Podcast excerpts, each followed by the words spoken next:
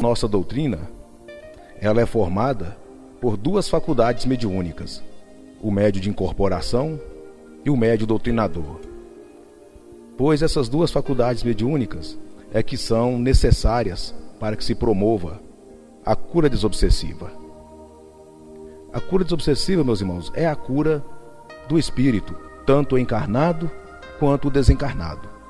Principalmente o desencarnado, que é onde está mais focado o, o alcance dos nossos trabalhos. Mas vamos entender melhor qual é o processo e como é que se dá a obsessão. Toda vez nós falamos de cobradores kármicos, de espíritos obsessores, e nós nos referimos sempre ao submundo, ou mundo ainda mais inferior do que este nosso, em que nós vivemos. Porque também estamos classificados como espíritos sofredores perante a espiritualidade maior. O fato é que no mundo espiritual, na crosta terrestre, na mesma camada, na mesma, na mesma frequência de vibração em que nós estamos, estão também os espíritos de natureza inferiores, os espíritos desencarnados, que é a única diferença que existe entre nós encarnados e os espíritos sofredores é que nós temos um corpo físico e ele não. Porém, as emoções, os sentimentos, os desejos são os mesmos. Hoje nós estamos aqui encarnados. Somos ditos entre nós mesmos como seres vivos. Vamos desencarnar um dia, vamos perder o nosso corpo físico e nós vamos estar no mundo dos espíritos. Então, o que nós não teremos no mundo dos espíritos é só o nosso corpo físico, mas a nossa essência será a mesma. As pessoas que nós conhecemos serão as mesmas. As pessoas que nós gostamos, continuaremos a gostar dessas pessoas. E teremos menos simpatia por aquelas pessoas que nós também não tínhamos simpatias quando encarnados. Vamos ter os mesmos gostos, vamos ter as mesmas emoções e sentimentos, as nossas ideias serão as mesmas. Então não muda nada. Continuaremos ser a mesma criatura de antes, quando encarnado depois de desencarnado. Isso eu quero dizer que quando estivermos desencarnados, não haverá mudança nenhuma em nossa natureza. Porém, o nosso destino será definido pelas nossas vibrações e pelas nossas emanações. Se vamos permanecer na crosta terrestre, vagando como espíritos sofredores, ou se seguiremos para uma das camadas de luz. Isso vai depender do nosso padrão vibratório, do nosso nível energético. Não vai haver ninguém fazendo essa seleção. A seleção é feita pelas, pela afinidade das energias. E isso, eu digo isso para que nós puder, para que nós possamos entender qual é a situação desse espírito mau que Jesus fez referência no evangelho. Não é porque um espírito está no submundo, que está no mundo inferior, que ele é puramente mau. Ele só pode estar com a emanação e os sentimentos errados no lugar errado. Mas são espíritos como nós mesmos, são espíritos que amam, que gostam de alguém. O fato dele ser um espírito sofredor, de ser, de ser taxado como um algoz, um espírito mau ou um cobrador kármico, não quer dizer que exista ódio naquele espírito. Talvez seja até um, um bom sujeito, porém está apegados a coisas que o prende à terra. As energias que envolvem o seu ser se misturam facilmente com as energias da terra. Como disse, talvez não seja um mau espírito. Talvez seja um espírito que esteja apegado a um ente querido, esteja apegado é, à, sua, à sua riqueza, aos seus bens materiais. E isso faz com que ele fique preso naquilo que ele tem interesse, que é nas energias deste planeta. Porém, nós sabemos que no mundo dos espíritos com o passar do tempo, os espíritos vão perdendo a dimensão da luz. E com o tempo, ele não percebe mais a luz do sol, porque a dimensão é diferente, é diversa da nossa. Enquanto ele carrega em seu ser, em seu espírito, as energias de encarnado, ele ainda se mantém neste mesmo plano vibracional da luz. Com o passar do tempo, as energias que compõem o seu espírito vão se, vão se desfazendo, elas vão se dissipando. Então ele não tem mais a energia vital, não carrega mais energia vital, ou seja, o ectoplasma, né, que ele tinha quando encarnado. E com isso, aos poucos, o, a atmosfera vai ficando cada vez mais escura, até ele não perceber mais a luz. E o único conforto que esse espírito pode encontrar é a aura de um outro espírito encarnado, principalmente daquele que tem a sua mediunidade mais acentuada, mais aflorada. Porque todos nós, nós temos um, um, um campo magnético, que é conhecido como aura. E ela se estende até 70, 80 ou 90 centímetros à nossa volta. E este campo magnético, então, fornece um certo conforto, sacia as necessidades daquele espírito, pois ele está desencarnado, ele não tem mais um corpo físico. Porém, na sua consciência, a sua consciência ainda está condicionada às emanações e emoções humanas e sentimentos físicos, pois ele passou a sua vida inteira como encarnado. Então ele não vai perder esse condicionamento, essa sensação de encarnado com facilidade. Então ele vai continuar sentindo fome, ele vai sentir sede, ele sente dor, sente frio, sente saudade, sente arrependimento, remorsos, os mesmos sentimentos que ele tinha antes, ele continua sentindo. É natural. Só que ele não tem acesso a nada disso. Ele não encontra alívio para a sua dor. Suponhamos um exemplo: se ele morreu devido a um ferimento, para ele aquele ferimento ainda vai estar sangrando, ainda vai ser uma ferida aberta e dói. E ele sabe que com o tempo aquilo pode inflamar. Só que na consciência dele, na mente dele, aquilo está de fato se inflamando e doendo e muito, quando na verdade não tem nada disso. Isso é apenas uma formação de sua mente, devido ao condicionamento que ele foi submetido durante a sua encarnação. E esse conforto ele encontra dentro da proteção da aura de, uma, de um outro espírito encarnado. Como eu disse, principalmente o médium, porque nós absorvemos energias tanto da natureza quanto dos mundos superiores. Nós temos o nosso campo magnético alimentado pela nossa aura.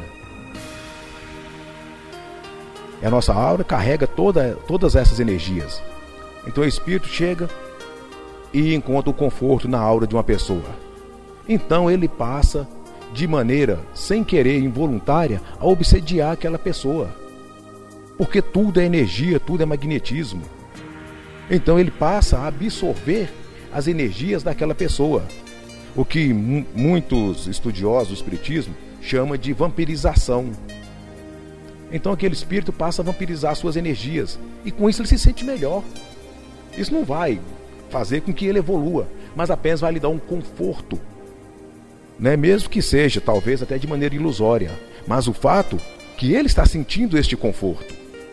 E como ele absorve as suas energias, essa pessoa também passa a absorver as energias desse espírito. Porque é um sistema natural, não dá, não tem como isolar.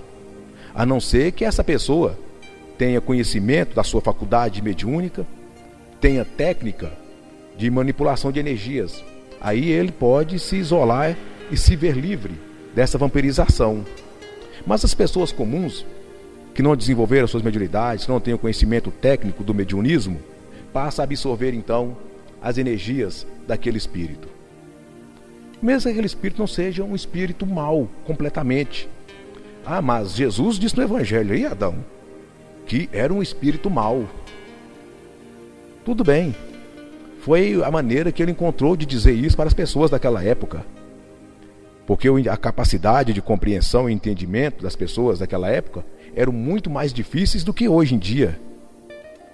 Eles eram muito apegados às suas crenças e aquilo que os profetas lhes ensinaram. Então, todo espírito que não era um Espírito Santo é tratado como um demônio ou como um espírito mau. Mas mesmo assim, Jesus simplesmente o chamou de espírito mau, não o chamou de demônio e nem de enviado de Satanás, nada disso. Porque como Jesus explicaria o que eu estou explicando agora? ele seria apedrejado ali mesmo. Não teria tempo de cumprir as suas obras. Mas na verdade, era chamado de espírito mau porque ele causava mal a outras pessoas. Simplesmente pela sua presença. Pode ser até um ente querido, um espírito que desencarnou e que gosta muito de uma outra pessoa e não quer seguir sua evolução porque ele entende o seguinte: não, eu não posso deixar Fulano, eu quero ficar perto de Fulano o tempo todo. Então, mesmo amando aquela pessoa, ele passa a obsediá-la, a lhe fazer mal. E como eu disse, as emoções, os sentimentos geram energias. E as energias são providas dessas emoções. Então, aquela pessoa que tem um espírito é, morando, instalado em sua aura, ele passa a absorver as energias daquele espírito. E que geralmente são energias de arrependimento, energias de remorso, energias motivadas pe pela saudade. E a, e a pessoa passa a sentir, passa a viver esses mesmos sentimentos. Muitas pessoas são tidas como loucas, né? ou então portadoras de uma doença que ninguém descobre, não sabe o que é. É espiritismo, é emanação de energia. Pessoas são chamadas aí, ah, fulano é bipolar. Bipolar por quê? Não, porque de manhã ela está alegre, está feliz. Quando é à tarde, está tá triste, está chorando, ou está nervoso, está querendo brigar. Por quê? Ninguém entende. É porque ele passa a sentir e a vivenciar as emanações e os sentimentos do outro que está ao seu lado e ele nem imagina. E na maioria das vezes, não se trata de um único espírito, pode ser vários. É por isso que nós trabalhamos com a cura desobsessiva. Quando chega uma pessoa aqui no templo sofrendo algum tipo de obsessão, a nossa preocupação primária é curar o espírito e não expulsá-lo. Porque você até pode facilmente expulsar o espírito da aura de alguém. As energias que são projetadas na aura daquela pessoa vai incomodar demais aquele espírito ele vai se sentir como se o seu corpo estivesse ardendo e queimando. Se você sobrecarregar a aura de uma pessoa com energia positiva, espíritos com energias negativas não suportariam, aliás, não suportam essa carga positiva. Então ele se afasta naturalmente, porque as energias ficaram incompatíveis. Lembrem-se, as energias se atraem por afinidade. O paciente chegou no templo. Você carregou a sua aura de energia positiva, o que há de negativo é saído. Vai embora. Sai de perto, ele não suporta aquela energia. Porém, ele continua a permanecer no mesmo plano dimensional. Ele ainda continua na costa terrestre. Lembre-se, meus irmãos, nós andamos em meio a espíritos. Nós andamos nas ruas passando entre espíritos. Nós vamos no banco Dentro do banco tem espíritos, no hospital, na sua casa. Aqui dentro do templo é cheio de espírito sofredor o tempo todo. Em todo lugar. Nós dividimos o mesmo espaço no sistema, porém em dimensões separadas. Então aquele espírito que foi expulso, digamos assim, passa a vagar procurando uma, um, um, um outro lar para si e ele não encontra. Porém, voltar para aquele hospedeiro que ele estava antes é mais fácil, porque ele já estava familiarizado com as energias e as emanações daquele hospedeiro. Ele espera as energias positivas daquela pessoa se dissiparem. Então ele volta quando, quando as energias se estabilizarem, ficarem equivalentes. Então ele volta. Ele volta porque para ele é mais fácil, pela familiaridade que ele já tinha com as energias daquela pessoa. Só que geralmente ele não volta só. Como eu disse, nós andamos no meio de espíritos. Então eles também vão andar entre outros espíritos desencarnados. E eles acabam se protegendo e dividindo experiências. E não há limite para a quantidade de espírito se apossar da aura de uma única pessoa. Pode ter vários, dezenas, centenas de espíritos vampirizando um único campo magnético. Que neste caso, o campo magnético seria a própria pessoa, principalmente se for médio. Juntamente com a nossa intermediação com os mentores da espiritualidade maior, esse espírito então é curado. É mostrado para ele outras alternativas, que são, aliás, bem melhores do que as que ele conhece hoje. O seu sofrimento será aliviado pela intercessão da espiritualidade maior que está presente. Então, fica fácil a recuperação daquele espírito. Ele é conduzido para casas transitórias e outros mundos mais evoluídos. Então ele passa a estar em outra dimensão. Não estará mais na dimensão daquela pessoa que era obsediada. Então os dois ficaram curados. Tanto aquele desencarnado que vivia na angústia e no sofrimento de estar em um mundo inferior e dependendo da aura de uma outra pessoa, ele passa a ser independente. Ele passa a abrigar mundos evoluídos onde terá suas orientações, será preparado para assumir os seus, o seu posto de trabalho ou ser preparado para a reencarnação. Aí nós já não, não sabemos e nem podemos entender qual será o destino dele. Vai depender do seu, do seu histórico kármico e de sua bagagem espiritual. Mas o fato é que ele, um filho de Deus, foi conduzido de volta para as casas de Deus. Aquele nosso irmão encarnado não sofrerá mais as influências de um outro espírito desencarnado. A sua vida se torna mais fácil. O seu desgaste físico, emocional e psíquico diminui. Ele se torna mais livre e dono das suas próprias emoções, sentimentos e desejos. Ele não vai mais viver dividindo as suas energias com outro espírito. Este é o nosso trabalho. É claro que no submundo também existe espíritos de natureza perversa, espíritos que têm a sua natureza voltada para o mal e que têm o objetivo de praticar o mal, principalmente quando se trata de cobrança kármica. Aí já é um outro tipo de obsessão. É um espírito que aproxima e aloja, e se aloja em sua aura, em seu campo magnético, com o intuito, de fato, de lhe causar e lhe fazer mal. É uma, é uma vingança. Mas vingança de quê, Adão? Por que um espírito queria se vingar de mim? Ah, por milhares de motivos. Lembre-se, nós somos espíritos que estamos há várias reencarnações neste planeta. Nós estamos reencarnando porque continuamos errando nos mesmos erros que sempre erramos em outras vidas passadas. Erros motivados pela ganância, pelo ciúme, pela incompreensão, até mesmo pela maldade. Já tivemos várias passagens em várias encarnações, já tivemos vários títulos, já fomos várias personalidades durante a nossa existência. Já fomos escravos, já fomos capatazes de fazenda, já fomos políticos, já fomos de tudo. E se hoje estamos aqui encarnados, é porque não vencemos nenhuma dessas encarnações. Cometemos erros, talvez até melhoramos, mas ainda não foi suficiente para que pudéssemos seguir então a nossa evolução. Por isso estamos aqui encarnados.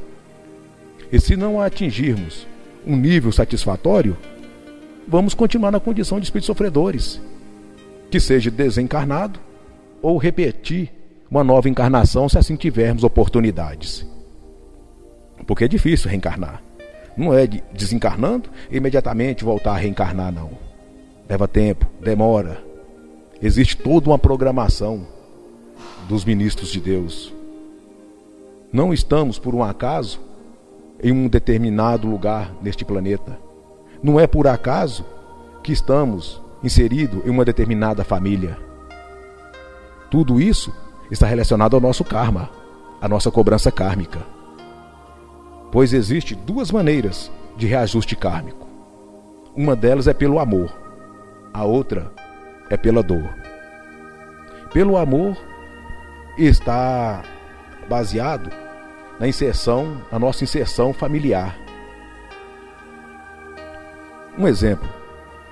Hoje você faz parte de uma família e essa nossa geração vai passar, vai acabar, você vai desencarnar. E quando você desencarnar, você terá de volta os planos espirituais a sua trajetória kármica, a sua bagagem espiritual será revista. Então você vai se deparar com um determinado espírito que você o considera o seu inimigo e que você manteve em seu inconsciente, porque agora você não lembra. Mas o seu inconsciente tem todos esses registros. Você se depara com um inimigo que você jurava vingança. E você nutre um verdadeiro ódio por este espírito. Então vai se passando as suas encarnações, até que de repente você se depara com aquele mesmo espírito que você nutre este ódio. Aí você identifica que na sua última encarnação aquele espírito foi sua mãe. Que lhe deu a vida, lhe deu carinho, lhe deu proteção, lhe alimentou, lhe protegeu de tudo. Então você fica diante de uma situação que provavelmente o amor vai falar mais alto. Aí você vai se dar conta, como é que eu posso nutrir um ódio por esse espírito? Então houve aí um reajuste. É por isso que Jesus também disse no Evangelho: Chegará um dia em que pais voltarão contra filhos e filhos voltarão contra os pais. Reajuste kármico. Só que ele disse: Isso não é no mundo físico. Não é o que às vezes, infelizmente, a gente vê nos noticiários. Ah, o pai matou o filho, ah, o filho matou o pai. Não era isso que Jesus se referia, não. Ele se referia do ponto de vista espiritual. O dia que pai se voltar contra filho e filho voltar contra pai vai ser no mundo espirituais. E acontece. Se hoje você pertence a uma família, o histórico de você com esses espíritos, a sua família, são históricos de inimizade. Não é afetividade, não. Afetividade é nesta encarnação. É o que você aprendeu com estes espíritos. Mas o fato é que depois que passar essa geração, o que era alimentado pelo ódio, agora vai dar espaço ao amor e à compreensão familiar. Então é quase certo que não vai restar mais mágoa ou ódio entre esses espíritos, pois a convivência familiar acabou sufocando o ódio que ali existia. Mas não é possível né, organizar e colocar todos os nossos cobradores em uma única família. Senão seria uma família gigantesca. E aí não teria espaço e nem tempo de convivência entre todos nós. Mas ainda continua existindo cobradores kármicos nossos, talvez encarnados, porém a grande maioria desencarnados, que não houve oportunidade de reajustar pelo amor. Então continua existindo o reajuste pela dor, pelo confronto, mas não quer dizer que depois que reajustou pela dor, está resolvida aquela situação. O processo se repete. Vira um ciclo que não terá fim. Então, mais uma vez, entra o nosso trabalho obsessivo. Muitas vezes nos deparamos com espíritos que são espíritos sofredores porque nutrem um ódio por alguém que quer de fato destruir a vida de uma outra pessoa. E às vezes consegue. É só encontrar. Ele não consegue, de, de maneira imediata, tirar a vida daquela pessoa para levá-lo para o submundo para estar ali consigo. Mas faz a vida daquela pessoa um tormento, um inferno. Perturbações psíquicas de toda ordem. Projeção de energias negativas que faz com que as portas e oportunidades daquela pessoa se fechem. A pessoa a simples, a simples presença daquela pessoa já causa incômodo a outras pessoas. Então, o relacionamento humano daquela pessoa se torna complicado e difícil. As oportunidades daquelas pessoas, daquela pessoa é totalmente exaurida. Por quê? Porque existe uma projeção de ódio constante em direção àquela pessoa. E a cura obsessiva mostra que para aquele espírito a melhor opção é o perdão. há projeção de energias positivas, há orientação dos doutrinadores que são preparados para isso. Há também a orientação dos mentores que estão presentes e mostra para aquele espírito obsessor que de fato ele tem o direito de fazer aquela cobrança. É o livre-arbítrio que é dado para todos os filhos de Deus independente da sua condição. Mas não quer dizer que você fazer uso de um direito será bom para você. Você tem o direito de usá-lo.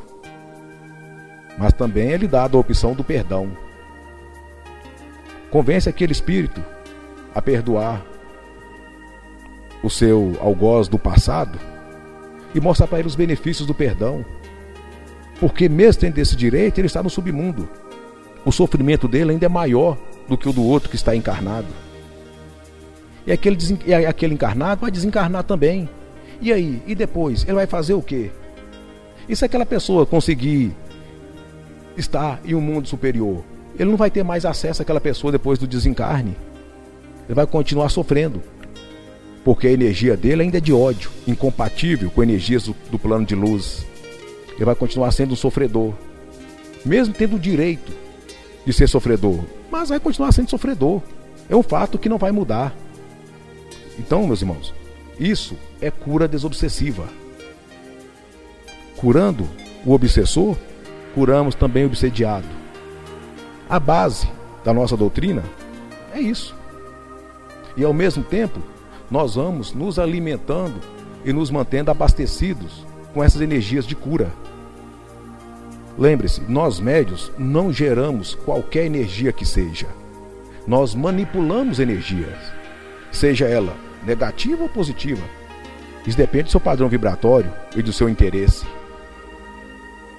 Mas o nosso compromisso com a espiritualidade é manipularmos energias positivas é o que nós temos acesso. Teremos proteção da espiritualidade incondicional, desde que nos mantivermos firmes no propósito de Deus Pai Todo-Poderoso, que é levar as energias do amor, da humildade, do perdão e da tolerância para todos os seus filhos. Promovendo a cura de espíritos, estamos curando principalmente a nós mesmos. Pelo fato de não gerarmos qualquer tipo de energia, e sim de manipulá-las, recebemos energias de cura dos mentores, dos mundos espirituais. Essa energia, para chegar a qualquer outra pessoa, tem que passar primeiro por nós, pelo nosso espírito.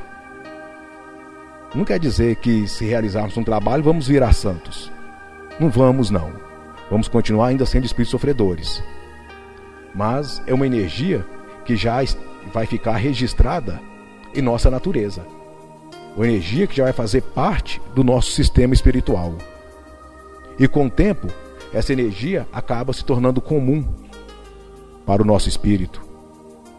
É um exercício que nós vamos fazendo. E assim nós vamos lapidando e melhorando a nossa natureza. E com isso, nós vamos pensando mais antes de tomarmos uma decisão errada. Pois quem está na doutrina há mais tempo já percebe que as suas atitudes hoje são diferentes do que a de uns anos atrás.